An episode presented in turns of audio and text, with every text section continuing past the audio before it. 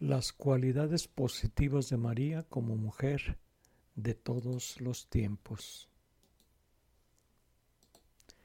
María de Nazaret siguió el llamado de Dios, y ella no era una monja recluida en un monasterio, ella era una mujer, madre y esposa de Nazaret, y brindó al niño Jesús su guía y protección interminables. Nadie puede minimizar tu papel como mujer, no importa que Satanás siempre esté tratando de hacerlo a través de sus hijos oscuros en este mundo, si vives para obedecer la voluntad de Dios en tu vida.